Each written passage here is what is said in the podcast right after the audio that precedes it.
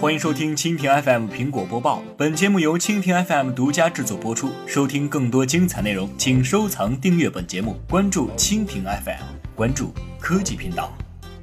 每一年新款 iPhone 发布之前，我们总会听到新机可能会涨价的消息，理由五花八门，今年也不例外。根据一则来自电子时报的报道，由于 iPhone 七最高容量将提升至两百五十六 GB。在备货潮启动之下，三星电子以及海力士悄然提升了闪存芯片的价格，意味着 iPhone 七最终零售可能会因此而受到影响。从最近一段时间曝光的消息来看，iPhone 七无论在设计还是硬件方面都有质的飞跃。业内人士认为，如果苹果突然提升 iPhone 七的售价，对于目前正处于疲软期的 iPhone 产品线来说，并非是什么好事儿。在此之前，曾经有多则传闻指出，iPhone 七会采用更加昂贵的机身材质来打造。不过，这种说法的可信度比较低。苹果在今年春季推出了被称作是业界良心的 iPhone SE，这款手机也的确在市场上，尤其是在发达国家和地区的市场上如鱼得水。但是，分析师认为，iPhone SE 的出现拉低了 iPhone 产品线的整体售价，苹果公司的。利润也会因此而减少，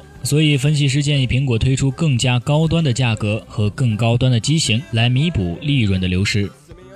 好的，以上就是今天的苹果播报，更多精彩内容尽在蜻蜓 FM。